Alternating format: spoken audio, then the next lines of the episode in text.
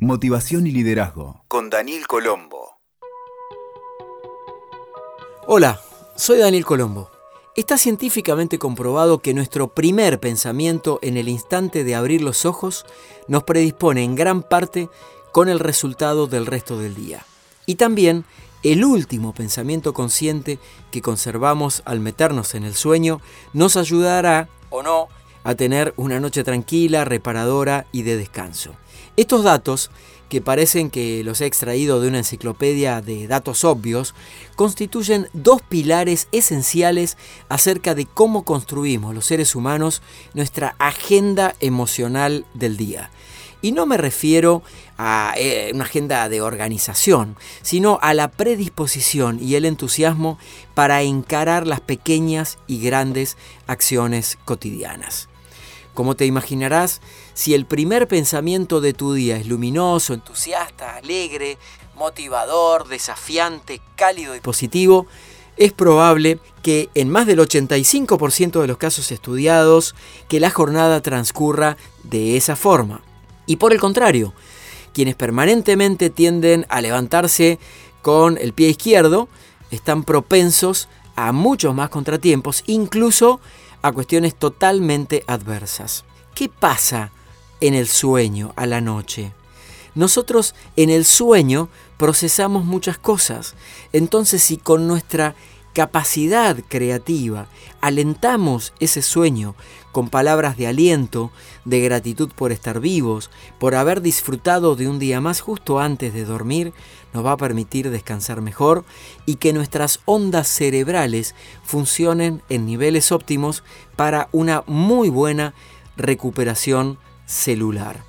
Entonces, como en esa canción de los Beatles, ¿no? Una pequeña ayudita de mis amigos, hay algunas ayudas externas que te quiero proponer que implementes o que pruebes a partir de este momento que no cuestan ni un centavo y que literalmente te pueden cambiar el curso de tu día y las podés implementar cantando bajo la ducha.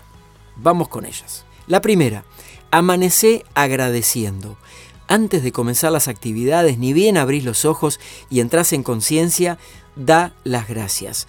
Podés hacerlo en silencio, podés tomarte un minuto para respirar y agradecer, o en voz alta, expresando gratitud de que sentís la oportunidad de un nuevo día y nuevo día de vida, por supuesto. ¿no? Dedicate también unos minutos a masajear el cuerpo, por ejemplo, bajo la ducha ya sea al comenzar el día o a la noche.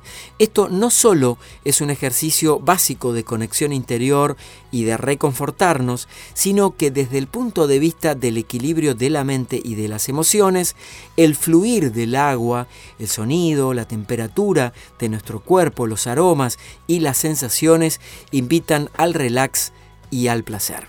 Tercero, muy sencillo, conectate con el sonido del agua fluyendo en la ducha. A muchas personas esto nos conecta con el primer momento antes de nacer, cuando estábamos en la panza de nuestra madre. Aunque no lo asociemos conscientemente, ese lazo existe en un lugar subyacente, desde donde emerge para darnos aún un sentido de trascendencia mayor, ya que estamos reviviendo esas sensaciones y las estamos conectando con el diseño interior de lo que estamos eligiendo que sea o no nuestro día. Cuarto, a muchas personas les sirve rezar, hacer una oración o dedicar unas palabras de conexión superior. Sea cual sea tu fuente interna de sabiduría, por ejemplo, respirar profundamente, suavemente varias veces, llenando muy bien de aire no solo los pulmones, sino también la parte de abajo del ombligo, eh, lo que se llama el diafragma, te va a permitir oxigenarte mejor y predisponerte de mejor gana para encarar el día o un sueño placentero. Quinto, silencia lo de afuera. ¿Para qué? Para dejar que nuestro yo interno emerja. Porque cuando tenemos mucho ruido alrededor, no nos vamos a poder conectar con nosotros. Habrás visto que muchas personas se levantan encienden el televisor o la radio o ponen música estridente o comen comidas muy pesadas o fuman o se dan atracones compulsivos o se toman una copa de más. Entonces, La idea es que le bajes el volumen a todas estas cosas externas para que te puedas sintonizar más internamente. Otra clave muy importante para crear tu mejor día es que dejes de consumir noticias antes de dormir. Las noticias sabemos que a veces en la proporción en la que accedemos en los medios o a través de las redes sociales no son especialmente buenas en muchos casos y esas imágenes van a quedar impregnadas en vos. Por supuesto que también siempre funciona la técnica de cantar bajo la ducha, más allá de que seas un perro como yo, por ejemplo, siempre viene bien eh, tararear, inventar letras, cantar, movernos, bailar, porque vas a ver cómo tu estado de ánimo cambió estando bajo la ducha y, eh, por ejemplo, si estabas medio de bajón, te vas a poder reenergizar. Son recursos que realmente funcionan. Y lo último que te quiero recomendar es que te nutras de materiales positivos, películas, libros, eh, literatura, participa de actividades que te entusiasmen y que te saquen un poco de la cotidianeidad para conectarte con otro tipo de energía.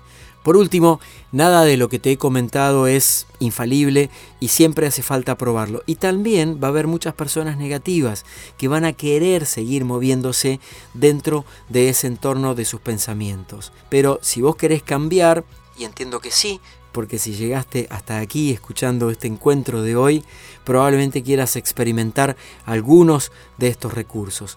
Probalos, adaptalos, toma los que mejor te funcionen y no dejes pasar la oportunidad de compartirlos con otros si realmente para vos hacen sentido. Escuchaste Motivación y Liderazgo con Daniel Colombo. WeToker. Sumamos las partes.